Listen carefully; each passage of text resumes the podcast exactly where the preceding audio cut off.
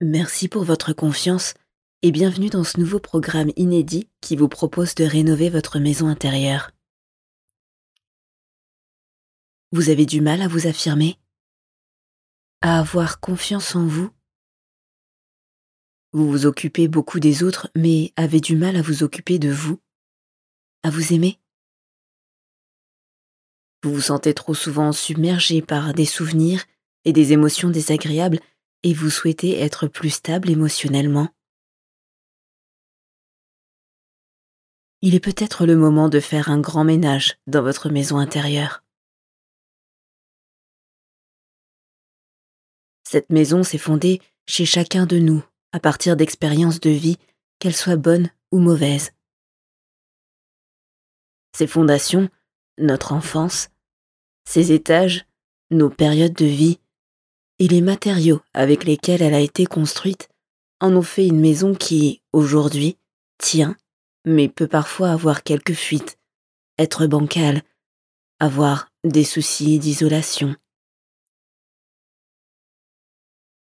À travers chacun des épisodes, je vais vous guider en hypnose pour aller consolider, réparer et améliorer cette maison que vous avez construite au fil de votre existence. Vous savez, on dit souvent qu'avoir une maison ordonnée et propre permet d'avoir les idées plus claires.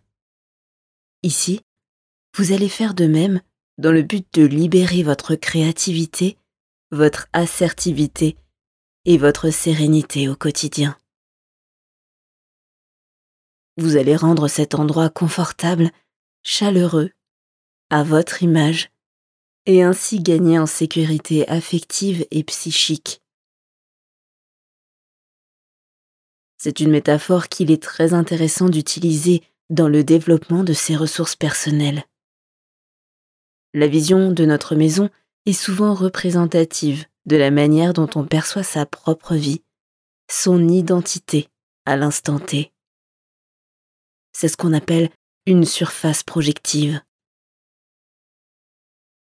L'améliorer, la décorer et parfois même la réparer par endroits permet de résoudre certains conflits internes, de réparer certaines erreurs ou blessures du passé qui empêchaient d'avancer.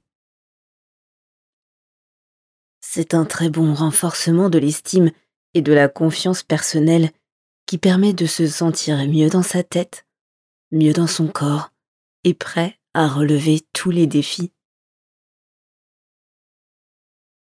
Chaque épisode suit un ordre logique si vous les écoutez après leur sortie, je vous conseille donc de les lire dans l'ordre depuis le premier jusqu'au dernier pour plus d'efficacité.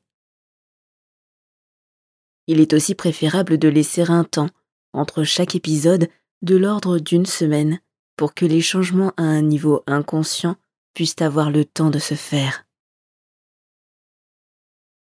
J'espère que ce programme vous plaira et qu'il vous permettra d'atteindre vos objectifs. Bonne écoute